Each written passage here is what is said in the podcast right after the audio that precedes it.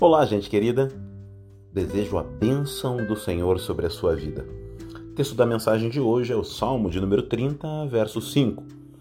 Pois a sua ira só dura um instante, mas o seu favor dura a vida toda. O choro pode persistir uma noite, mas de manhã irrompe a alegria. Tema da mensagem: Deus de equidade. Deus é justiça e amor equilibradamente ambos os traços lhe são próprios. Contudo, seu traço que mais se ressalta em análise mais criteriosa é o seu amor e misericórdia.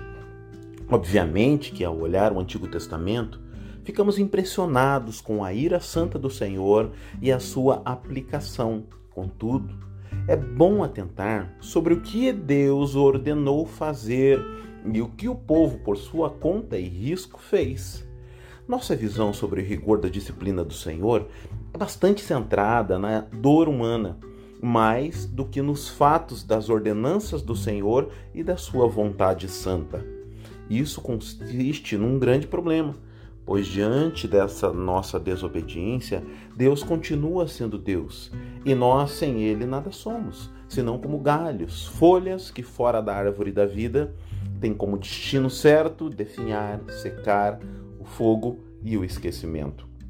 Mas calma lá, apesar da necessária exortação, eu quero dar continuidade ao que comecei falando.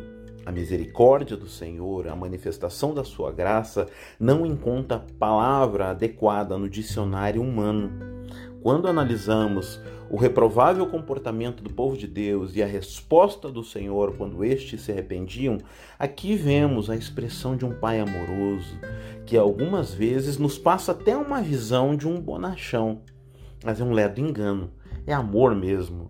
Como aquele de um pai que torce por um filho para que ele avance, mas que não encolhe a mão para a correção, pois sabe que as atitudes são muito mais que momentos isolados na história, pois, como diz uma frase do filme Gladiador, nossos atos ecoam na eternidade.